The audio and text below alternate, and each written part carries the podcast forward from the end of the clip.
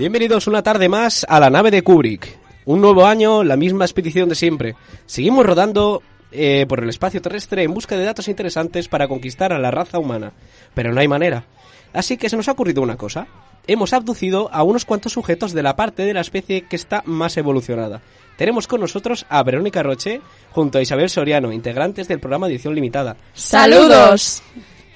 Ha venido además nuestra colaboradora terrícola Claudia Sau- Saumey. Buenas chicos. Eh, llenamos la nave de invitadas para tratar un tema muy importante, eh, la mujer en el mundo del cine. Al ser una edición especial, vamos a cambiar de forma, eh, de una manera ocasional, eh, la estructura de nuestro programa para poder hablar más en profundidad sobre este tema. ¿Y cómo lo haremos? Pues en primer lugar charlaremos con nuestras reinas sobre la industria y los casos que más nos llamen la atención. Eh, daremos paso a Vero e Isa para que nos expongan su ranking de papeles femeninos en el que salen de forma estándar hollywood- hollywoodiense. Eh, continuaremos con la crítica en la cual vamos a destripar Mortal Engines, la nueva película de serie B de Peter Jackson. Por último, en la mesa cuadrada nos introducimos en el universo de Studio Ghibli de Miyazaki. Hablaremos de Nausicaa, La princesa Mononoke y muchas más para analizar la obra del maestro. Va a ser un programa cargadito y de lo más interesante, así que preparad el aperitivo que despegamos.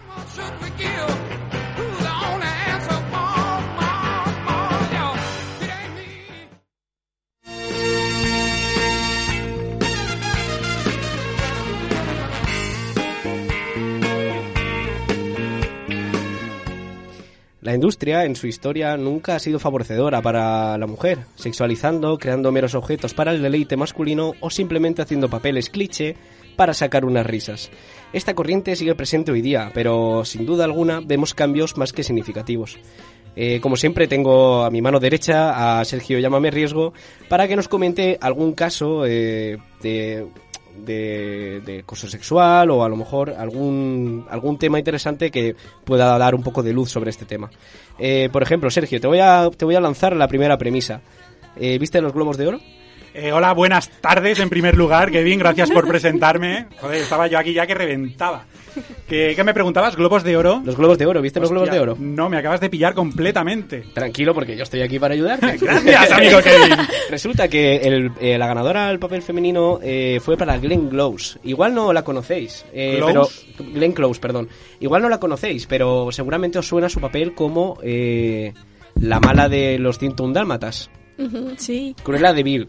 Eh, esta actriz hizo un discurso hablando sobre, sobre la- el, el papel tradicional de la mujer, porque su, la película por la que ha ganado es La Buena Mujer, en el cual interpreta a una mujer tradicional que lo único que hace es esperar al marido en casa, cuidarlo para que esté tranquilo mientras él tiene sus problemas, pero ella siempre tiene que estar, aunque esté triste o mal, ahí para él. Y, y en el discurso fue muy emotivo porque se vio reflejada en ese papel a su madre. Su madre, al parecer, era una ama de casa, totalmente fuera de personalidad, porque se debía completamente para el marido y para ella, para su hija. Este no es el único caso que puede haber de, de eliminación de la personalidad. Es un, papel muy tradicional que gracias hoy día pues se está viendo menos. Eh, pero, por ejemplo, Vero, ¿algún caso que conozcas de, de asalto sexual o, por ejemplo, como el caso de Weinstein? ¿Te suena? Pues la verdad es que en el cine se da mucho este, estos casos de anulación de la mujer y pasando a, a dejar como protagonista al hombre, ¿no? Y dejar a la mujer totalmente anulada. Entonces, eh, eh, ¿sabías que, la, que el protagonista de Alien iba a ser un hombre? Tenían pensado fichar a Paul Newman, pero los productores cambiaron de idea en el último momento y fue la oportunidad de una novata Sigourney Weaver. Sí, es curioso porque lo de Sigourney Weaver ya ella tuvo una reunión después de cambiar la producción con, con el director Ridley Scott y Ridley Scott lo único que decía era que si va a ser una mujer tiene que ser una mujer que era que fuera de Brooklyn, que, que fuera con el pelo afro y que fuera imponente. Y en ese momento apareció por la puerta Sigourney Weaver con su metro noventa, su pelo a lo afro, una chaqueta de cuero y un top apretado y dijo, tenemos a la, a la teniente Ripley. Eh, Claudia, tú también tenías algo que aportar sobre, sobre el caso de, de Weinstein. Sí, la verdad es que ha sido un caso de lo más sonadísimo en Hollywood. Apareció, las primeras acusaciones aparecieron en 2017 y sumaron más de 80 mujeres de la industria del cine que, que, bueno que derivaron en el movimiento Me Too y, y terminan, terminaron también por acusar a más hombres de la industria, más directores y entre las afectadas pues se encuentran actrices como Asia Argento, Kate Blanchett o Salma Hayek, así que fue bastante shock que se descubriesen todos estos casos. Sobre el Me Too, Isa, ¿tiene algo que comentar? Sí, yo tenía un dato curioso y era que el movimiento Me Too no nace en sí en Hollywood, sino que nace de una manifestación de, en el mundo isla- islámico de las chicas sobre, en plan, reivindicaban sus derechos y, bueno, pues todo lo que se le está prohibiendo, ¿no? Allí. Y, pero no tuvo repercusión. Y entonces, a, a raíz de todas las acusaciones que salieron en esta, en Hollywood, aprovecharon esa manifestación para quedarse con el nombre y darle más voz. ¿Hay algún papel, tal vez, de, de- os lo pregunto en general, cualquiera que pueda que quiera coger la rienda, puede contestar, algún papel de, de, de alguna actriz, algún personaje femenino que repugne, que digáis, ¿cómo puede ser que esto haya existido y que todavía sea una película influyente? De papeles de mujeres, mujeres protagonistas. papel femenino. Eh, ¿Protagonistas o secundarias? La verdad es que suele haber para todo, pero protagonistas sobre todo porque serán las más recordadas, supongo. Cualquiera de James Bond, tío. Las típicas chicas Bond son el objeto por excelencia de la industria del cine. Y es algo que, vamos, También, bueno, también podemos hablar del tema de una conejita en el campus, la- el- las películas del Cine Playboy. Sí, todo ese cine que obviamente cosifica a la mujer, la trata como un objeto y, y ya está, y no tiene más papel que su cuerpo. Yo quiero recoger el tema de Harvey Weinstein, que habéis hablado antes, porque como solo me preguntas cosas concretas que vas a pillar, tío. Eh, una de las primeras que, que salió declarando fue Uma Thurman, que primero dijo, hizo unas declaraciones en plan, os vais a cagar, tengo mucho que contar, pero se ve que quiso esperar un poco a, pues imagino que tendría temas de abogados, todo el tema, y entonces después acabó soltando sobre Harvey Weinstein una mm, agresión sexual que tuvo y luego también cargó contra Tarantino que fue eso de Harvey Weinstein me agredió sexualmente, pero Tarantino me quiso matar. En una escena en, en Kill Bill discutieron porque, ¿eso lo sabéis? Pues lo cuento. en una escena de Kill Bill en la que va en un coche muy antiguo, eh, se ve que el coche estaba hecho polvo, la- el asiento estaba suelto y le dijo que no se iba a montar ahí. Y Tarantino entró en cólera, hizo que se montase y tuvo un accidente en la que pues casi pierde las piernas. El caso de, de Uma Thurman con, con Weinstein es curioso porque eh, si te fijas, todas las películas de Tarantino han sido producidas por Weinstein. Hasta la última, hasta la de esos ocho, ha sido producida por él, que creo que justo fue o sea, publicar la película y a las pocas semanas estallar todo lo del caso, las primeras declaraciones y tal. Y, y claro, mucha gente tiró que la gran amistad que tenían Tarantino con Weinstein era improbable que con el amor que en teoría tenía eh, Tarantino hacia Uma Thurman, que no hubiese conocido el caso o que Uma Thurman no se hubiese contado y que Tarantino lo más seguro es que lo que hizo era tapar ojos y oídos y seguimos adelante porque es el que pone la pasta.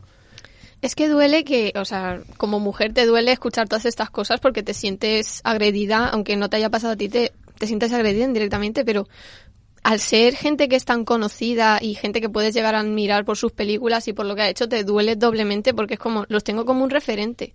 ¿Y qué hago ahora?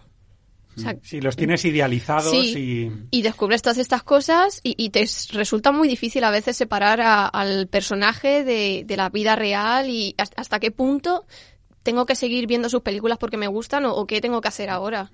Ese, que- ese caso creo que pasó mm, con, muy frecuentemente con Kevin, con Sí. Kevin Spacey y Woody Allen también. Y Woody, eh, Woody Allen puedo entenderlo porque al fin no es un... O sea, puedo entenderlo, quiero decir.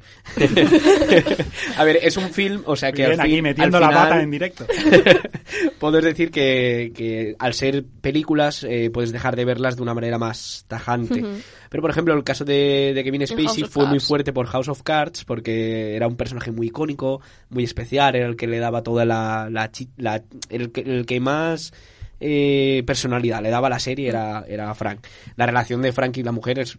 A mí, para mí es espectacular, es, es genial de verla, es tóxica a muerte, pero es como que se apoyan, es extraña. Y es una pena porque es una serie que si forzadamente te tienen que quitar a un personaje protagonista de en medio, tú como espectador, ¿qué haces? Dices, Claro. me dejo la serie porque para mí el guion no era este, se ha visto forzado, me la dejo de lado, continúo viéndola. Yo personalmente House of Cards la dejé de ver. Mm. La dejé de ver aparte la tenía un poco apartada, pero la seguía bastante y la- me la dejé un poco apartada y cuando salió todo esto dije, es el momento de, de dejar. Yo soy de los que la tienen pendiente y a raíz de todo esto no se ha puesto a verla tampoco. Pues yo no, no la conocía, no la tenía pendiente y después de lo que habéis dicho, mm, lo siento, pero no la voy a ver. no, es normal, es normal. Pero claro, este es un caso especial porque era una serie que estaba triunfando mucho en redes. En redes era brutal, lo de House of Cards. Había la... la...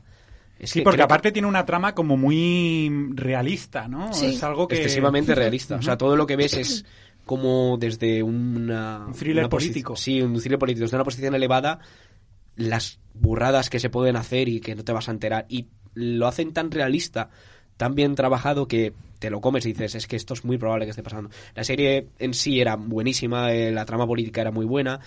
eh, gente que la sigue viendo insiste en que sigue siendo una muy buena serie, que ahora el papel lo ha recogido Sí, la, su la mujer, mujer, Claire, creo que se llamaba Sí, ahora es protagonista. y, y que la serie sigue siendo bastante buena. Claro, el problema está en... Era la idea principal de la serie, iba a ir a otro lado, que igual nos iba a gustar más, entonces puede tirar muy, muy para atrás a la gente. Eh, papeles también, por ejemplo, eh, como Pretty Woman, a lo mejor, con... eh, es un personaje que está mal idealizado, que durante muchos años fue la película favorita de mucha gente y la ves hoy día y si eres una persona joven no la llegas a entender porque dices, ¿esto realmente está bien? Eh, Sí. No, ¿estamos no viendo la echaron raro?". estas navidades en la 1. Todos los años la echan. Creo no, que en la este- 1 no, en Telecinco yo creo que este año. Creo que este año la no, la, no la hicieron. ¿Es la pasado. 1? Sí. En la 1 o en Telecinco se la pueden jugar, se la pueden ir bailando perfectamente. Es la típica película navideña. Por ejemplo, también casos de como Marilyn Monroe. Marilyn Monroe la tenemos idealizada, una mujer preciosa, sin duda es una mujer preciosa, todo lo que tú quieras. Pero es uno de los mayores productos de marketing que se han creado nunca. Total. Todas, o sea, os voy a decir tres nombres de sus canciones principales en películas, ¿vale? Eh, los diamantes son los mejores amigos de las chicas. Eh, quiero ser querida por ti. Y eh, mi corazón pertene- te pertenece a ti, papadito. Papadito. Bueno, luego Es una traducción al español, no es daddy, pero me, me gusta papadito. tienes la famosa respuesta que le dio a un periodista cuando le preguntó que qué se ponía para dormir. Dijo nada, puede ser. No, no, no lo sabéis. Le contestó un, solo unas gotitas de Chanel número 5. Sí que es Oh, verdad, qué sí que es cuca. verdad. Qué cuca.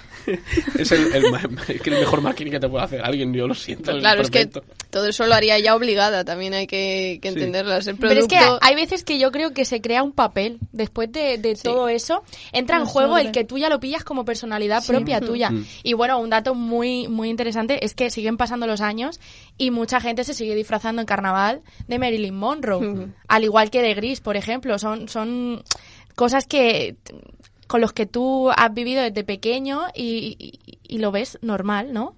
Ves normal que una mujer, eh, porque yo creo que Marilyn Monroe, dentro de lo que cabe, aparte de ser un icono, un icono de belleza, fue también un icono muy machacado por, o es un icono muy machacado por el feminismo. Entonces es eso, que Sí, ella personalmente fue pues lo que suele pasar, un juguete roto. Exacto. No pudo soportar tanta, tanta presión. Ella, o sea, la palabra sex symbol fue la primera que, Hmm. Fue ella. que recibió Sí. ese, ese nombre. Y ella, pues lo, pues, lo que ha pasado con mucha gente, lo que pasó, aunque no entre al caso, pero también con Michael Lo Jackson, mismo. Lo mismo. con Amy Winehouse, alcoholismo, drogas. Se cuenta que en la de mm, Con faldas y a lo loco, en la peli Con faldas y a lo loco, pues hubo un mes que no se rodó porque ella no iba. Y cuando iba, a lo mejor iba borracha o iba, y claro, como él, también ella lo tenía tan interiorizado que era mm, la jefa, que aquello era el tercer rey. No, sí, rodaje. porque, bueno, si ella era la protagonista, o sea, sin mí no hay película, sin mí no tenéis nada, o sea, jugaba con esa ventaja. Juguetes rotos, sobre todo chicas, también ha pasado mucho en la industria de Disney.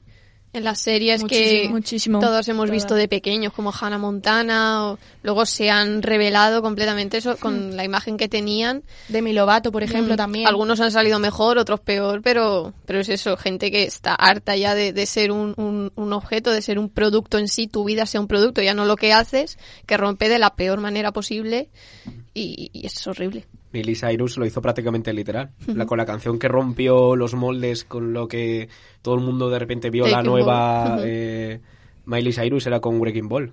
O sea, directamente Hostia. te lo Buah, estaba el, diciendo el- en la el canción. videoclip es, Genial, es que es alucinante, alucinante. Yo os voy a comentar, ¿vale? Para cerrar esta sección, un, un pequeño, una pequeña anécdota que le pasó a una compañera que, que es eh, directora de fotografía y está trabajando ahora para Televisión Española, está haciendo- grabando una serie de documentales. Bien, pues eh, el- todo el equipo es alquilado, el equipo técnico, ¿no? Por lo tanto, se fue a, a la oficina de alquiler tradicional de, de, pues, de la compañía de producción y eh, eh, tenía que alquilar una cámara, eh, la cual va con una especie de arnés que va atada al pecho. ¿Vale? Eh, ella, según me contaba, es un arnés muy Sí. pesado. Y tú no puedes estar, a lo mejor, grabando más de 10 minutos seguidos por la carga que te genera en la espalda, porque ya además te desequilibra, ¿no? Tienes que estar mm, mucho tiempo con, con ese arnés y es muy pesado. El señor, eh, fantástico señor, que el regente a la tienda, no quería alquilársela hablamos de que viene de la productora, o sea, no, ahí no ni pincha ni corta, se Sí, lo das sí. y ya está. No quería alquilársela porque no creía que ella iba a poder aguantar la cámara. Es, es para que es un ejemplo muy claro de que la industria no solo es eh, tan tóxica delante de las cámaras, sino detrás para toda esta gente que no tiene voz. Porque al fin y al cabo, si ella es la directora de fotografía, me parece muy bien, pero mm, ¿quién eres? ¿no? ¿Qué proyección tienes? eh, para poder mm, manifestarte, Claro. si incluso a las actrices de hoy día les daba reparo el poder denunciar algo, actrices que tienen un cierto poder, un cierto caché, imagínate a los que están detrás. Sí, incluso Frances McDormand, en los Globos de Oro no los vi, pero mm, los Oscars sí. En su discurso terminó hablando de la cláusula de inclusión, que fue la palabra más buscada en Google, porque nadie sabía lo que era, y estaba hablando de una cláusula en los contratos del- con las productoras a la hora de realizar películas en Hollywood para que fuesen 50-50, para que fuesen paritarios los contratos de tanto delante como detrás de las cámaras, porque se ve que en todos los sitios, pues tú mismo lo que estás diciendo es una prueba. Bueno, es- podríamos estar hablando durante cinco Sí, horas, sí. pero mejor vamos a pasar.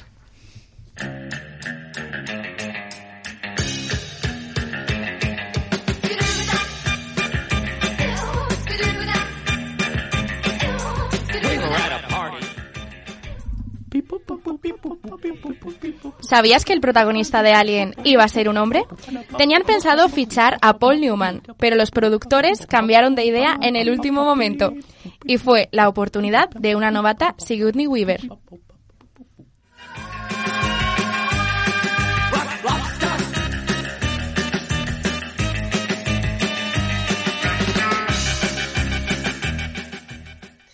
Querida tripulación, continuamos con nuestro ranking espacial. En esta ocasión, Verónica e Isabel nos traen un ranking de lo más interesante. Dejaré que ellas mismas lo presenten. ¿Qué me habéis traído, chicas? Bueno, eh, con respecto a nuestro ranking, queremos decir que mm, desafortunadamente el mundo del cine eh, siempre ha estado relegado al papel del hombre como protagonista, pero dentro de este mundo tan tan subjetivo, tan machista, tan asqueroso, hemos encontrado algunas protagonistas que pueden hacer de, de, de esta visión, ¿no? Algo más más decente, ¿no? Y bueno, comenzamos con el puesto número 10. Y hablamos de Telma y Luis. Eh, la hemos elegido porque básicamente son dos mujeres que han estado atrapadas en su relación y han decidido apostar por tener un- su vida. Y bueno, en el número 9 tenemos a Bridget Jones, eh, papel súper conocido. Y la hemos querido destacar porque mm, es una mujer que con todos sus defectos se muestra de forma natural, ¿no? No intenta ser más de lo que es, sino es lo que es y punto. Es patosa, es eh, una enamoradiza, pero es su personalidad. En el número 8 hablamos de Bonnie, en la- de la película Bonnie and Clyde. Y la hemos elegido porque básicamente no se destaca un papel sobre otro, sino que son una pareja, ¿no? Y hacen las cosas al unísono. Y seguimos con el puesto número 7 y en, en esta ocasión eh, hemos decidido eh, contar con Elizabeth Swan de Piratas del Caribe. Y bueno, por el simple hecho de que huye de lo- del matrimonio, huye de su padre y solamente eh, quiere salir a navegar. Entonces nos ha parecido muy interesante porque pasa de, de una vida cómoda a una vida mm, feliz. Pirata. Pirata, vida Aquí lo único que te decir yo, a lo mejor el problema, que lo, de- lo que os he comentado antes, el problema no es con el personaje, sino con la actriz. La actriz no me pega con ese papel. ¿No por qué? No lo sé. Yo ahora que hemos hecho el Buen parón, motivo. no he visto, No lo sé. Aquí mi, mi dato viene listo. no he me visto y Bridget Jones porque precisamente pensaba que era una comedia romántica rollo que podría haber interpretado Meg Ryan o Jennifer Aniston. La típica Sí, de Antena 3 años. por las tardes.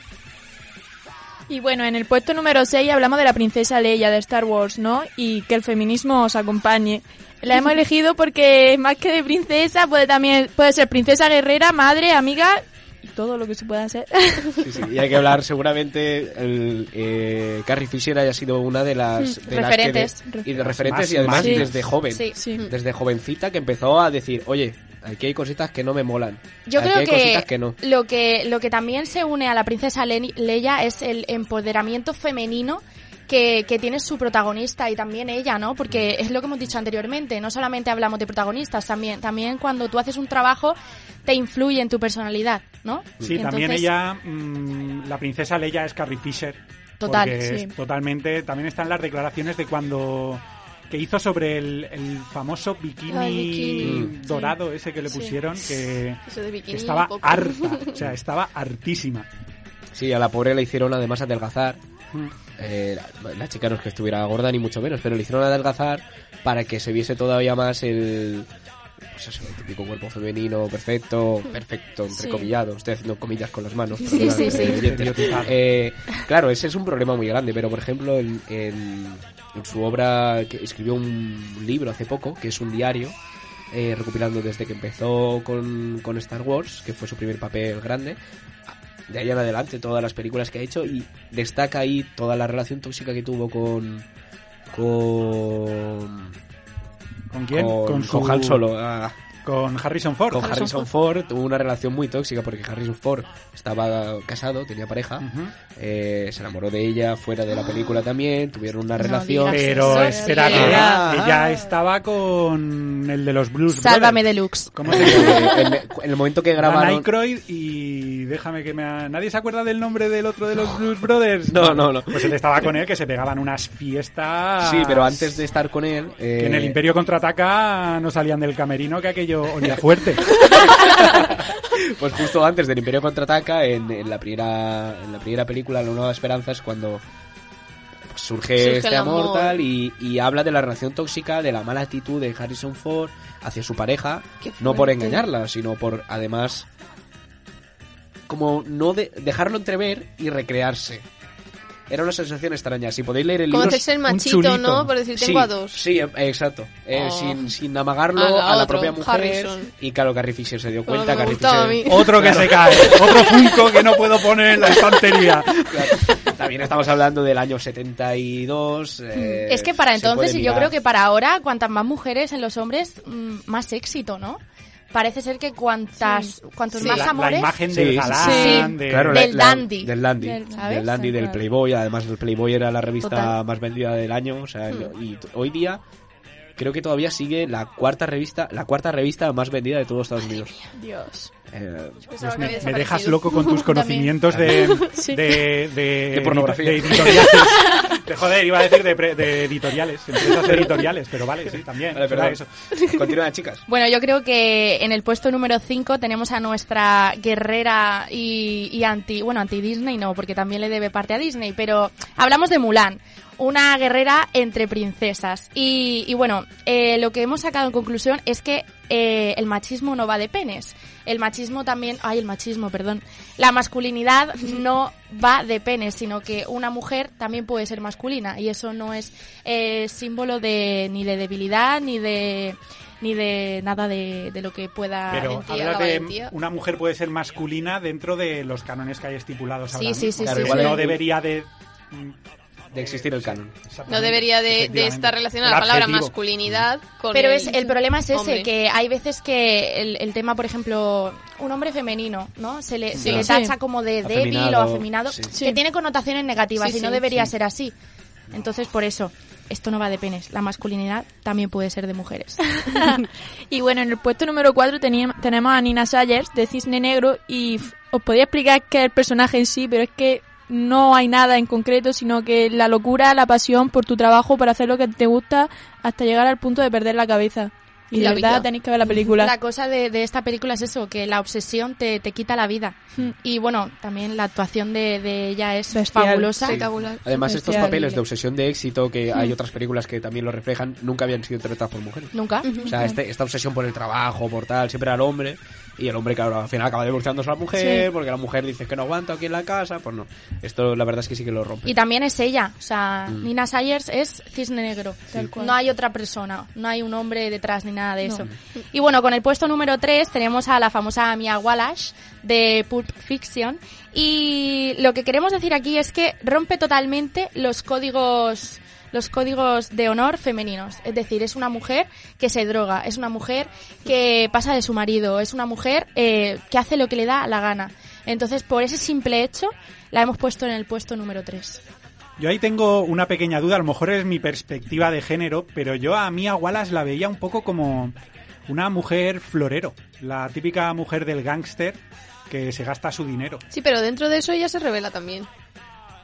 Dentro porque- de ella sa- sabe su posición y no cumple Hmm. con la mujer florero. Entonces, al menos, es como ver el cliché e intentar reventarlo. La hacen de mujer florero, pero Sí, sí, realmente ella no es eso, es más que eso. Ah, revienta, revienta el Dentro- papel, revi- revienta el cliché. Dentro revienta de lo el que jarrón. puede, dentro de lo que puede se revela. Exacto. Y bueno, pues seguimos en el podium y ya estamos casi casi. Tenemos a Hermione de Harry Potter, que bueno, pues es una mujer en un mundo de hombres. Y Una- aparte, es hija de mugles en un mundo de magos. Eso es verdad. y bueno, eh, la cerebrito de... Bueno, cerebrito dentro del grupo. Si no fuese por ella, ella, Harry Potter sí. dura Habría muerto. media Nada. hora. Sí. Yo no, Básicamente. yo no voy a hablar de Harry Potter, que después la gente se cabrea y me pega por la calle. Her- ¿Qué Hermione, eres? ¿Anti Hermione. Harry Potter? ¿Eh? ¿Eres anti Harry Potter? Eh, Ha- el Harry Anti Potter. él. Anti él. Anti Harry Potter. Ah, bueno. Pues El resto del mundo me parece perfecto, pero Harry Potter es Pringao, Harry Potter. Tienes problemas con las personas, Kevin. no sabe repararse las gafas. Tiene que venir Hermione a Pringao, reparárselas. exacto. pringao. Yo me- claro, tiene que venir Miona que madre mía, que llevas unos años ya sabiendo hablas con serpientes, compañero. ¿Sabéis que la versión original es Hermione? Hermione. Hermione. Me, me hizo catacroques la cabeza. Sí, cuando, la versión original no entendía nada. Sí. Dato de mierda. Que no falte. Y bueno, en el puesto número uno tenemos a Maggie Fitzgerald y esta película es tan dura que yo creo que se ha merecido ser la primera porque eh, es una camarera que su sueño es ser boxeadora y, y yo creo que se deja la piel en eso y, y al final, bueno, al final de la película no lo voy a adelantar, pero es un final muy, muy plano, muy triste. Entonces, eh, Hablamos de Million Dollar Baby. Sí. Iba Ah, puedes, adelantar el final Sí. perfectamente. Ah, ese, pues- ese spoiler Claro. caducó ya Claro, a los claro. 10 años de Vale, la pues peli. se muere. Básicamente. Le tienen que Bueno, amputar una pierna. Se muere, pero como se muere, que, vamos. No, pero es eso, le tienen que Ni- ni amputar una pierna. Se va a morir así. Nada, nada. Y al final pide ella morir. Ella pide morir de la situación en la que está. Sí, porque la pobre practica un poco lo que es el dormir en horizontal. Sí. Y vivir en horizontal. Ya, pobrecilla. Entonces, Dura, dura, dura. Dura. Es muy dura. Bueno, pues muchísimas gracias, chicas. Un top espectacular. La verdad es que ninguna pega yo. Lo voy a dejar en mi top 10 de... de- en mi top 3 ¿Creíais, de rankings del programa. creíais que íbamos a hablar de flores, de mariposas? de y todo floreros eso, hemos hablado, De floreros también. Sí. Está bonito. Bueno, pues sigamos con el programa.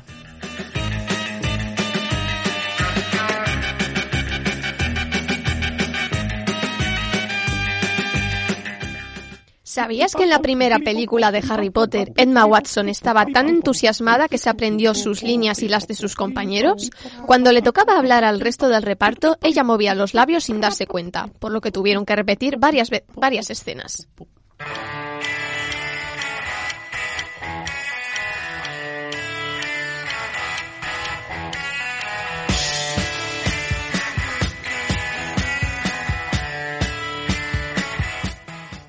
Tripulantes, abróchese el cinturón que vienen turbulencias. Hoy hablamos de la nueva película del gran Peter Jackson, Máquinas Mortales. El director ya tenía una larga trayectoria en la serie B, pero ha vuelto a la carga después de finalizar el ciclo de Tolkien con la trilogía del Hobbit. En esta ocasión no participa como director, sino como productor y guionista de- del film. Ah, vamos a escuchar primero el tráiler.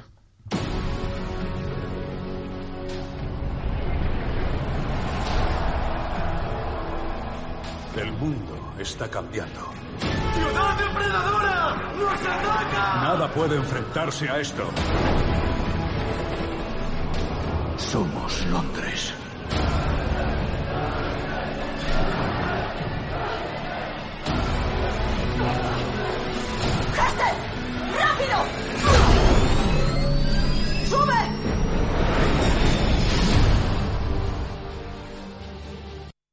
Bueno, estos son Mortal Engines. Eh, vamos a empezar con Sergio. Sergio, cuéntanos tus impresiones sobre, sobre esta maravillosa pieza audiovisual. Bueno, espérate que me arremangue, Ah, eh, como dicen en mi pueblo. per- perdona, Sergio, un momento. Dime. Antes lo que voy a decir es que, eh, atentos tripulantes, esto va a ser con spoilers. Porque eh, Sí, vamos a 100%. evitar, como línea editorial, que vayáis a verla, ¿vale? No te preocupes. No le deis dinero a Peter Jackson. Bueno, en primer lugar, decir por qué hemos elegido esta película. Porque hemos visto que se está instaurando un poco en el cine el poner un personaje femenino fuerte como principal protagonista. ¿No? Y bueno, y ahora vamos a pasar con la crítica a la que he titulado cariñosamente Pelea de autocaravanas. Voy a contar mi experiencia en el cine, ¿vale? Cuando decidimos criticar esta película, yo no sabía a qué atenerme, ¿vale? Sabemos que Peter Jackson y Christian Rives, porque van de la mano siempre a todos los lados, son capaces de lo mejor y lo peor. Ahí tenemos Mal Gusto, Tu madre se ha comido a mi perro, como se conocía aquí en España, y luego El Señor de los Anillos y esa cosa que nadie quiere recordar llamada El Hobbit. Pero vamos, yo cuando vi el tráiler pensé... Ciudades depredadoras sobre ruedas. Joder, tío, yo quiero ir a ver eso. Claro, o sea, Adelante. eh, te, te pasó lo de la fiebre, la- lo vamos a llamar, yo voy a llamarlo síndrome ya, lo voy a establecer. El síndrome Pacific Rim. Sí, tío, convierte algo que a priori es una puta mierda y es... agrándalo muchísimo para que sea divertidísimo. Haz cualquier cosa enorme y mecánica y dices, oh, si es que esto claro. Da, y además es base, os adelanto ya que va a ser trilogía, me acabo de enterar y... Sí, sí, porque esa es una de las cosas que cuando Tres veces buena. fui al cine, cuando fui al cine vi en los trailers, yo no sabía de dónde había salido la idea de ciudades enormes sobre ruedas comiéndose otras ciudades más pequeñas sobre ruedas, tío. Pero cuando llegué al cine y vi los trailers vi que anunciaban la saga de los libros en los que se basa. Y ya me di cuenta de que era una serie de libros enfocados a adolescentes, como estilo El Corredor del Laberinto o Los Juegos del Hambre. Y entonces ya me dio un poco de miedo ver que podría haber sido que se lo tomasen en serio. Se me pasó con la primera escena. La primera escena es memorable, una cacería. mm, De ciudades. sí, una, una cacería de ciudades que a mi parecer está muy bien rodada y hasta te hace pasarlo un poco mal por ese pequeño pueblecito con motores de gasolina que va corriendo y quiere huir pero no puede y al final se lo zampan. Yo aquí en esta primera escena ya vi el, el primer, lo primero que me chirría, son las escalas. ¿Cómo? Ah, las escalas de las ciudades. Eh, me explico. Tú ves un- la la grande era muy grande y la pequeña muy No, pequeña. no, no, la grande puede ser todo lo grande que tú quieras, ¿vale? Me- cuadra más que sea de ese Londres, tío. tamaño, ¿vale? Pero el- mi problema está principalmente en eh, la, la ciudad pequeña, el pueblo. El pueblo tú lo ves y, y llega un momento que cuando está circulando, por decirlo así, chafa- va chafando árboles y los árboles Sí. llegan casi por encima de los raíles de, de las ruedas. Esto ya es que es una fricada O mía. sea, ya. que son árboles Sí, enormes o, o ciudades Exacto, o, o los árboles son una, una maldita locura de alto rollo, 35 metros, o la ciudad es no tan grande como pensamos y hay demasiada gente, para mi parecer, viviendo ser ahí. tú tiene que ser agotador, joder. Te pusiste a medir árboles. Pero, o sea, para las que no las hemos visto, o sea, la cosa es de una ciudad que está subida en, en un... ¿Una ciudad tanque? Un transporte Una ciudad tanque. No, no, la ciudad es, Es un el tanque. Transformer. La ciudad es el transporte. y va por la, la tierra Por, pues sí, por la vida. Sí, que no Eh, desplazándose. Que no Eh, entiendes. Sí, pero con algún motivo ¿Esto es un proyecto de futuro o algo? para hacerse más grande. Para conseguir combustible. Porque sobre los, los ruedas. recursos escasean. Es un mundo post-apocalíptico y entonces se comen Ah, otras vale, ciudades, vale, le vale. roban sus recursos. Correcto. ¿Y qué pasa con la gente? La población Eh, pasa a ser mano de obra barata. Correcto, pasa a ser, hay como estratos Pero entonces de la hay, ciudad. hay un fondo, no solamente... Es, ahí es donde está el problema. Claro. Por favor, vamos, vamos a continuar con mi crítica, ¿vale? Vale, vale, Ahí perdón. vamos a ir ahora. Que nos ponemos nerviosas de la emoción. Exactamente. Bueno, pues hemos hablado de esta primera escena que me parecía que estaba muy bien rodada, pero llega el momento en el que aparecen los protagonistas y entonces me invadió esa sensación de vamos a ver qué me estás contando. Yo me había mentalizado para una peli de ciencia ficción absurda cargada de efectos especiales, ¿vale? No para una peli de ciencia ficción que se intenta tomar en serio cuando no puede dejar de ser absurda. No sé si me entendéis. Dentro, para, para que, mira, para que veáis la, la escala de lo que está diciendo Sergio, es el, el- la ciudad, lo que preguntabais, ¿no? Cuando se traga la ciudad, ¿qué pasa con la gente? Al parecer dentro de la ciudad hay estratos. ¿No? Sociales. Sí, Y como dentro- hemos dado en Sí, psicología. pero no ahonda, no a- la cuestión es que no ahonda en eso en absoluto. Es Exacto. más, podría haber sido una crítica del capitalismo Claro, eso es lo que espectacular. sido Pero que va, que va, pero olvídalo. que va. Es simplemente eh, ves a tíos que están con muy mala leche, muy sucios y rompiendo cosas. es la única Definición de la clase obrera. definición de la clase obrera en la película. Gente y la enfadada clase y sucia. media son monos que También definición. o sea, no son monos literalmente, son monos que cuando se están comiendo otra ciudad están en, en- pues, como en la terraza. Tomando así, el sol. De la ciudad gigante tanque, eh, Con una chillando. cerveza en la mano. Eh, sin cerveza, es que es lo peor. Pues Están chillando ahí. ¡eh, Londres, ahí, a tope! A comernos a los pequeños, ahí, a reventarle la vida a la gente. Y ya está, esa es la ya clase está, son los 10 primeros minutos. Luego Sí. eso ya no pasa. Sí, la, pasa gente, otra vez. la gente está. No, pasa otra vez al final. Sí, es verdad. Que ya, Bueno, ya llegaremos al final. círculo. pero Sí, cuando sí, pasa sí. otra vez, van a ir de plan, ¡eh, Pero vamos a entonces todo reventar el a la rato están peña". haciendo lo mismo. No, solo al principio. Ah. Solo ese es el fallo. Si estuviesen todo el rato haciendo lo mismo, sería genial porque sería divertidísimo. Claro. La cuestión, mira, para mí, una peli de estas características, para que sea buena, tiene que tener nombres inventados, personajes estereotipados sin azúcar, que es lo que, lo que le ha pasado a este. No, personajes estereotipados, pero aquí lo ha- los han hecho estereotipados descafeinados. O sea, no es el aspecto. Ahora pasaremos a indagar. Los efectos especiales y el estilismo futurista.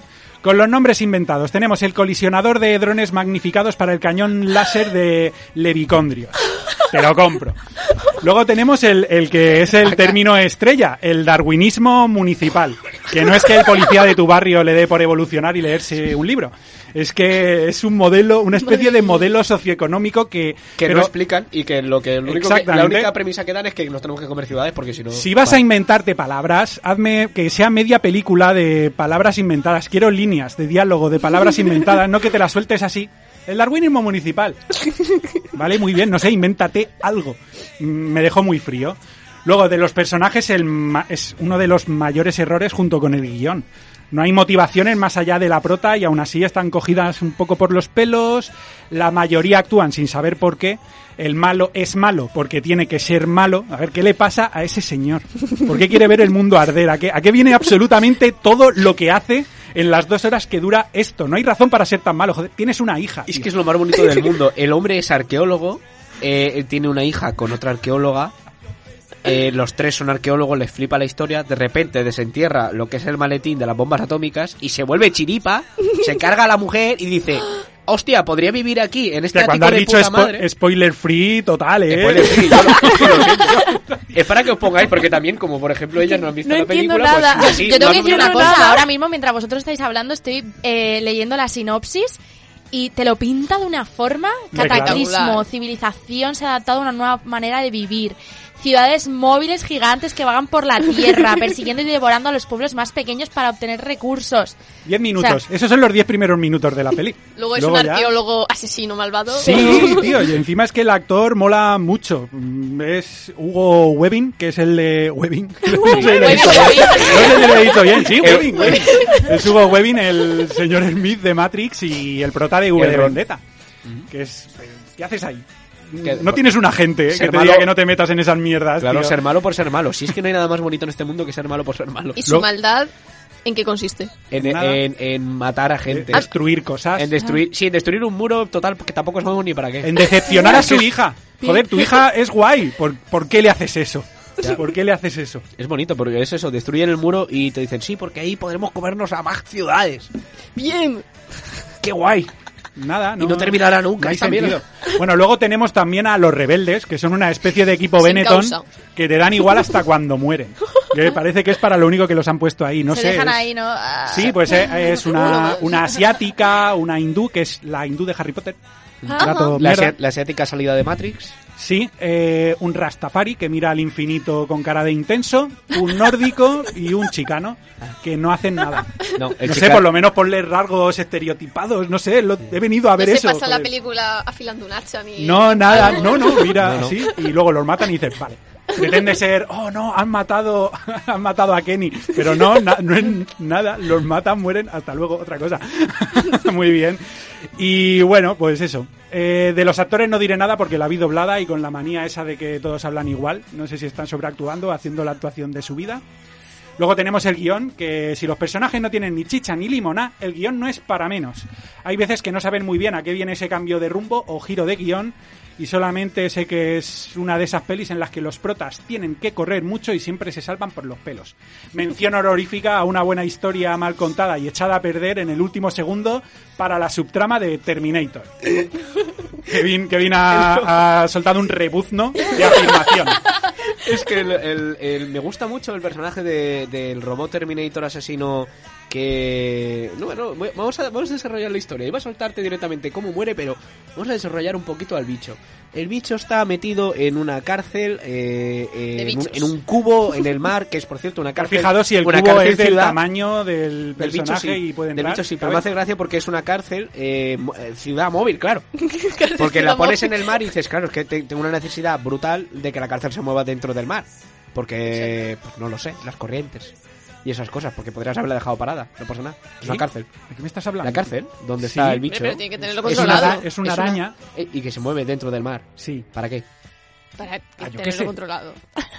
Quiero decir, pues dejarla Pero, pero pues- ¿qué sentido tiene nada de lo que hay en esta película, por eso, Kevin? tío, ya que me pones cosas que se muevan, al menos dime por qué. A no? mí me está explotando ahora mismo el cerebro. Sí, ¿eh? sí, es no, magnífico, me pero siento en un partido de zombie tenis. robótico. O sea, Es un zombie robótico. submarino. eh, y no, no, no. y Bueno, aéreo más o menos, y- sí. Sí, Sí, sí, lo tiene porque todo. está encerrado en un cubo. eh, ¿En un cubo? El pavo peta el cubo con misiles. El pavo pa- malo. El malo. El malo por ser malo peta el. Porque podría haberle abierto la puerta y ya está. Porque el otro parecía que le iba a abrir la puerta. pero es que así le dan más emoción a algo que no claro, es tiene más emoción. bonito porque está ahí siempre la explosión. La explosión siempre es bonita. Sí, y sí. si es cámara lenta, mejor. Y encima no ponen cámara lenta. Es que las lo hacen mal todo. Entonces petan la esta. O sea, ni se recrean misiles. en eso, No, ¿no? no, ni se recrean igual. en eso. ¿Para qué? El pavo cae al agua eh, y sale tranquilamente, rollo, bueno, que no ha pasado nada. Eh, pasan unas escenas de persecución que el tío, por cierto, sabe dónde está en todo momento. No sé por qué. Tiene un GPS, sí, en es- Google Maps. Es que, no eh, tiene es que esa historia tenía mucha chicha, tío. Claro. Es que tiene mucha chicha. Porque es su padre, joder, es su padre, tío. Sí, sí, sí. Y- sí. ¿El, la- el robot es el padre del malo? Eh, no, el, el robot la crió de pequeña cuando el malo mata a, la madre. A, ¿A la- a la hija del malo? A la protagonista, a la que, que al final es la hija del malo. Si es no que nada. una maravilla. Es, es No genial, es entiendo genial. Y al nada. final lo mata el amor. Es que es, Es el que es muy doble bonito. tirabuzón. Ajá. Pues me la voy a ver. Lo mata Sí, el amor. Sí. Cuando los misiles no lo Yo la matan. voy a ver solamente para entender todo lo que Sí, estáis diciendo. ¿eh? Es muy bonito, yo lo siento por los oyentes, pero es que estamos No, tan si al final van a ir a verla. Claro, si es que al final es ir a verla Por ver lo malo que es. Sacamos las entradas ya para esta tarde. Vale. Sí, porque aparte, no sé qué ha pasado ahí con la distribuidora, que solamente hemos encontrado, con este pedazo de peliculón, hemos encontrado una sesión a las tantas de la noche en un Sí, la cine. acabo de ver a las En un diez y cine. media en, un Cocentaina. Mucha tela, ¿eh? Joder, hacemos una. Llamamos a todos nuestros oyentes a que. Ir a Concentaina. a ir a ver a Concentaina vestidos de cyborgs eh, zombies. Si hay bastantes inscritos, la nave de Kubrick Sí patrocina que un voy a para poder ir a todos los pueblos con él. Voy a romper una lanza a favor de la película, que son los efectos especiales y el estilismo. Es lo mejor, sin duda. Los efectos especiales están muy geniales. Y mm, el estilo steampunk que está muy chulo, muy logrado. La ropa, todo lo que tiene que ver con esto es está muy bien. Conclusión. Han querido hacer una peli tan generalista que les ha quedado insulsa y si hubiesen apretado más el pedal de la ciencia ficción absurda, quizá no hubiera sido mejor peli, pero seguro que más entretenidas. Ah, y han faltado monstruos gigantes. Ah, es verdad, solo hay ciudades, no hay monstruos. Vaya. Ya que es un apocalipsis radioactivo, además, pues joder, Todo mete un mal, bicho, tío. aunque tenga Claro. tres ojos, un- el pez de los Simpsons. Y yo feliz. Mínimo. Eh, Sergio, entonces después de haber visto esta maravilla, después de haberla destripado, después de, de ver que el final no tiene ningún sentido, eh, ¿qué nota le ponemos? Hostia. Del 1 al 10. A ver, mm, me lo estoy pensando, ¿eh? Mm. Entre un... eh, Le voy a poner un 5, está ahí. Está ahí. ¿Te has librado del castigo, tío? Del castigo que imponemos a las personas que traen películas a las que les damos menos de un 5? Pues mira, ahí rozándole estás. En Film Affinity tiene un 5,1. Un Bueno, 5 con 1. bueno. Pues eh, Verónica, Film Affinity soy yo. Era hora de que lo supieses. yo le voy a poner, no voy a probarla. No voy a probarla, lo- no va a pasar. No va a Kevin, pasar. no seas malo. Le voy a poner, los árboles no están al tamaño que toca, un 4. un 4 instantáneo, menos 6, árboles. menos 6 puntos, menos 5 puntos, un punto Es que extra un por el 4, Terminator. un 4 jode, porque estás cerca del 5. Pero está suspenso. Podrían haberlo hecho, podrían haberlo llegado. Han estado Pones- a punto, me pones una cámara lenta en la explosión, un 5. Y te pongo un 5. y me pones al Terminator que en vez de, de morir por el amor, eh, Muera por un pepino gigante o algo. claro, claro, que muera porque la, la ciudad se le cae encima, es precioso. Sí, un 6. Final Me épico. encantas. Pero mientras tanto, pues se va a quedar con el 4 y yo lo siento mucho.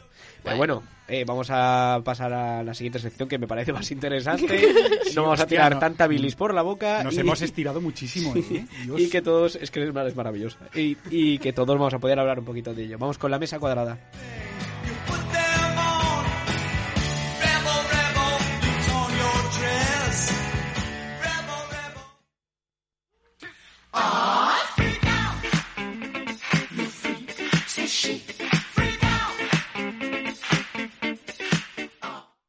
¿Sabías que el papel de Escarlata O'Hara en lo que el viento se llevó ha sido de los más, más deseados? Cientos de actrices se presentaron en los castings, incluso hubo una chica que se envió por correo al despacho del productor. Cuando su secretaria abrió el paquete, apareció interpretando la línea del texto que finalmente fue para Vivian Leigh.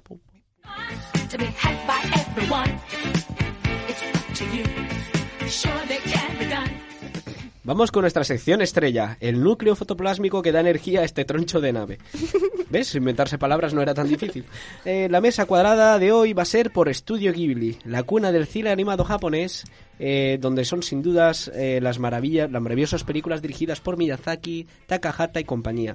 Pero como no queremos centrarnos en, en- la animación y demás, vamos a centrarnos en los papeles femeninos. Eh, vamos a ir con las películas que Miyazaki dirigió durante su etapa en el estudio. Me gustaría empezar por, por ti, Claudia. Cuéntame la selección que has traído. Bueno, pues yo me he introducido con esta película dentro del mundo del anime y del cine de, de dibujos, porque la verdad es que no estaba muy metida en, en él y, y me ha gustado. He sacado una valoración bastante positiva. He visto una película muy típica, la verdad, pero me ha encantado que ha sido El viaje de Chihiro de Miyazaki, roda- estrenada en el año 2001. Y me ha parecido una historia fascinante, la verdad. De esas películas que tienes que ver más de una vez porque te vas a perder cosas y te vas a quedar con ganas de, de descubrir los pequeños detalles. Y bueno, la historia comienza con que Chihiro es una niña que se está mudando con sus padres a una nueva ciudad, cosa que a ella no le hace mucha gracia.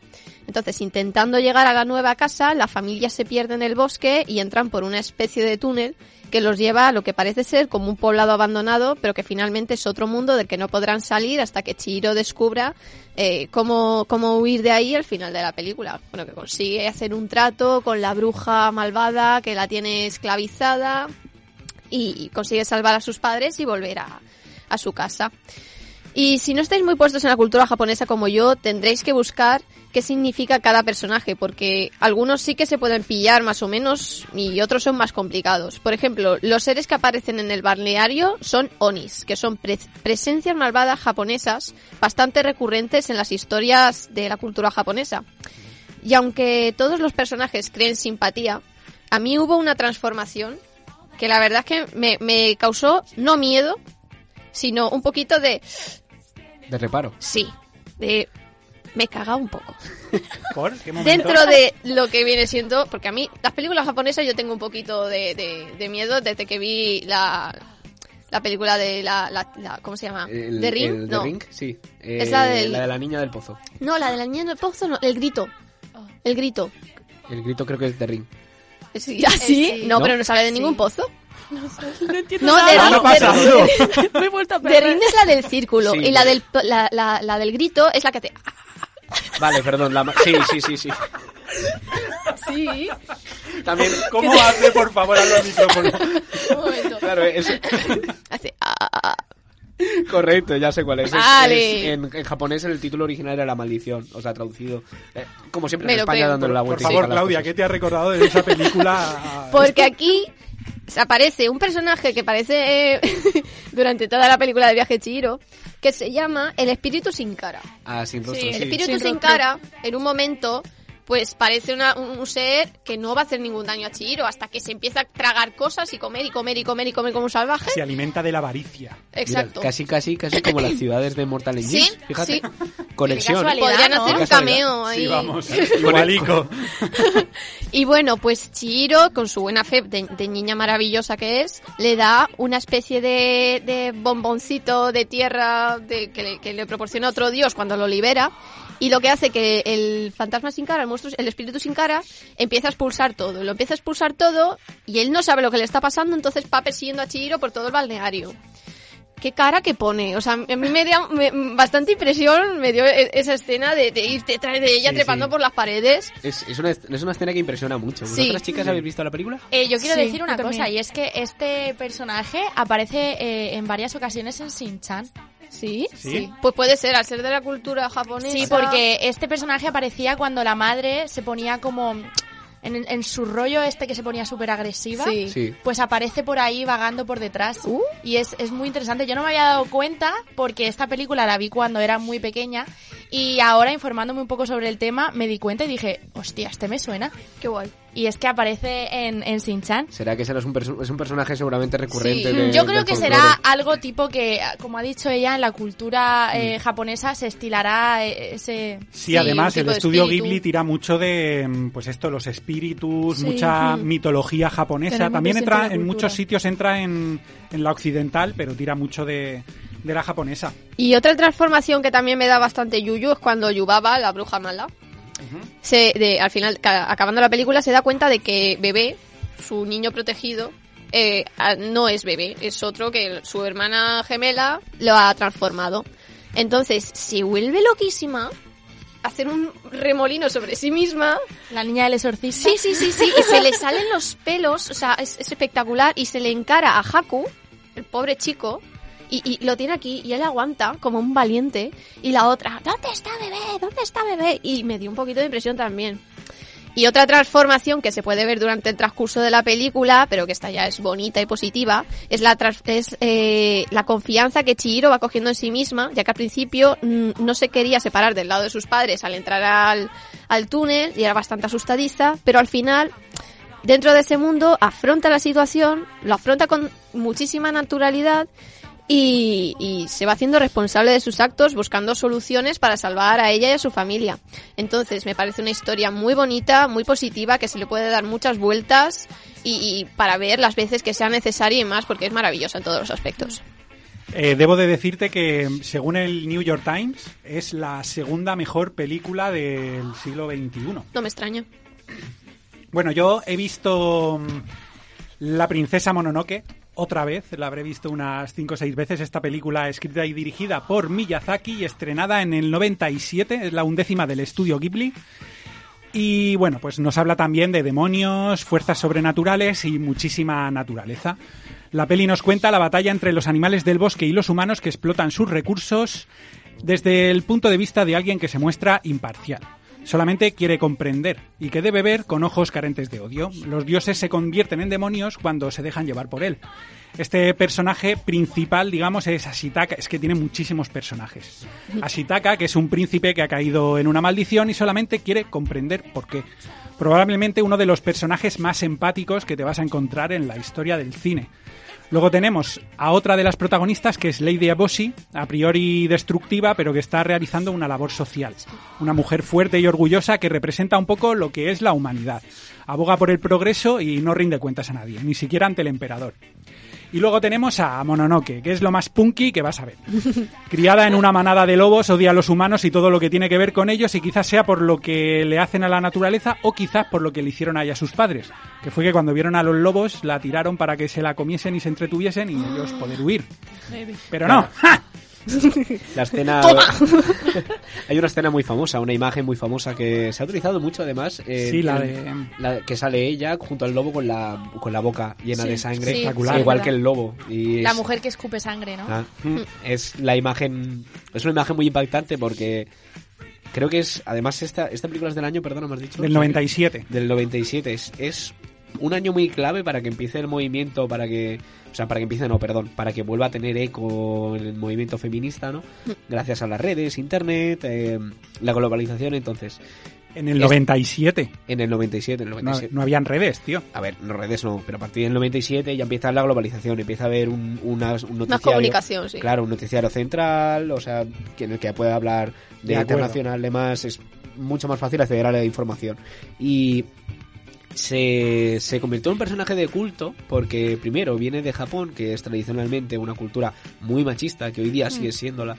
Eh, y segundo, porque gracias a este tipo de películas, el, el occidente puso el foco en este en este mundo de, de anime, en este mundo de, de Sí. animación que tradicionalmente se, se reflejaba en Disney y obviamente Exacto, Disney sí. Fue la, fue la, mm, no fue la puerta de entrada a Occidente, pero sí fue la primera que realmente triunfó. Según he leído yo, eh, consideran que es la primera gran película de animación.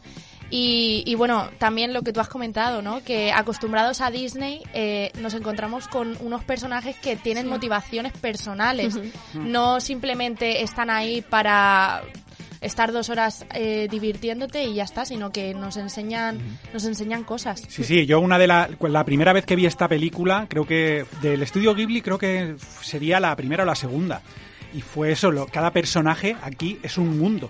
Cada uno actúa de una manera en referencia a lo que le ha pasado, a quien le manda, a quien no, sobre quién está, a las relaciones que tiene con los demás. Y mm, me pareció algo que, mm, acostumbrados a ver películas muy polarizadas, donde el malo es muy malo, la mala es muy mala, la buena es muy buena, mm, aquí tantos matices me... me- Y lo interesante también es que eh, son películas de animación, ¿vale? Y por el simple hecho de serlo, tú te crees que son para niños, ¿no? Pero es que son películas Exacto, totalmente para adultos. Exacto. Porque tú de niño no entiendes nada, Nada. de lo que estás viendo. Por ejemplo, eh, Lady Eboshi, que rescata a prostitutas. Tú eso cuando, cuando lo ves te, te lo ponen de pequeño y porque por el simple hecho de que sea animación te entretiene, pero no, es que tienen un mensaje. Sí, además esta película eh, se cuenta que la hicieron un grado más violenta porque estaban ahí en unas disputas con Disney porque eran los que distribuían, los que querían la licencia de distribución, es más, estuvieron, tuvieron ahí un matrimonio y un divorcio raro con Disney. Porque les querían hacer recortes a las películas, cambiarle títulos, cambiarles personajes. Y, mm, y hicieron un poco la película. Hay mucha sangre en esta peli. Y a, raíz de, para echar un poco para atrás a Disney. Fue como una pequeña venganza. Y también hablando antes de un pequeño dato mierder, que son lo mío, es mi papel en este programa. eh, este señor, eh, el Miyazaki, le envió como regalo a, a Harvey Weinstein una katana con una nota de no recortes. O A, te ra- mato. a raíz de esta película. Fue un pequeño detallito. Más directo imposible, fue un ¿eh? pequeño detallito. El, ¿Pero fue efectivo o no? Eso parece. Pues Me entonces encanta. me lo, me lo, La verdad me es katanas, chicas, katanas. Me lo cogeré.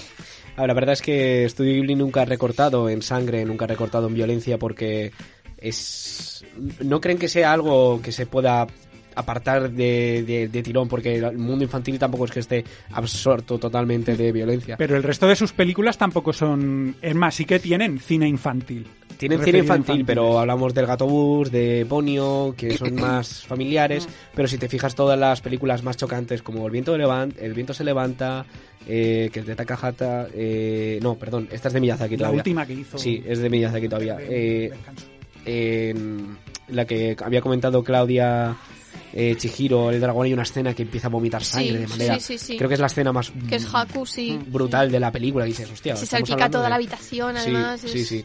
Y es el no eliminar un mensaje muy importante que es que. mm, aunque seas un niño, aunque seas una mujer, aunque seas un paria, aunque seas eh, un soñador frustrado, en todas sus películas, aunque seas un ecologista, aunque ames la naturaleza, tú mismo puedes de puedes dar la vuelta al mundo, puedes cambiarlo siempre y cuando tú quieras coger las riendas de tu vida. Y ese es un mensaje creo que es con el que nos vamos a quedar de Estudio Ghibli porque la verdad es que es una maravilla, ya no solo en animación, en el apartado técnico y artístico, sino en guion. Recomendamos a todos los espectadores, que a todos los radioyentes que, que vayan a ver todas estas películas y, y que vayan a disfrutarlas. Ahora encima el vecino Totoro está, está en los cines, o sea que yo aprovecharía y me, me asomaría a ver qué, qué nos cuenta Miyazaki. Chicos, os tenemos que dejar. Muchísimas gracias a Isa, muchas gracias a Vero, A ti. Claudia, A vosotros. a ti Sergio, ¿no? A Eh. Ya, tío, yo voy a seguir viniendo. Muchas gracias a vosotros y recordad que tenemos redes, tenemos, eh, aunque no las actualicemos poco, eh, arroba la nave, UMH y también tenemos iBox, eh, lo prometemos que lo tenemos. eh, muchísimas gracias por estar aquí, chicas, muchas gracias y nos vemos.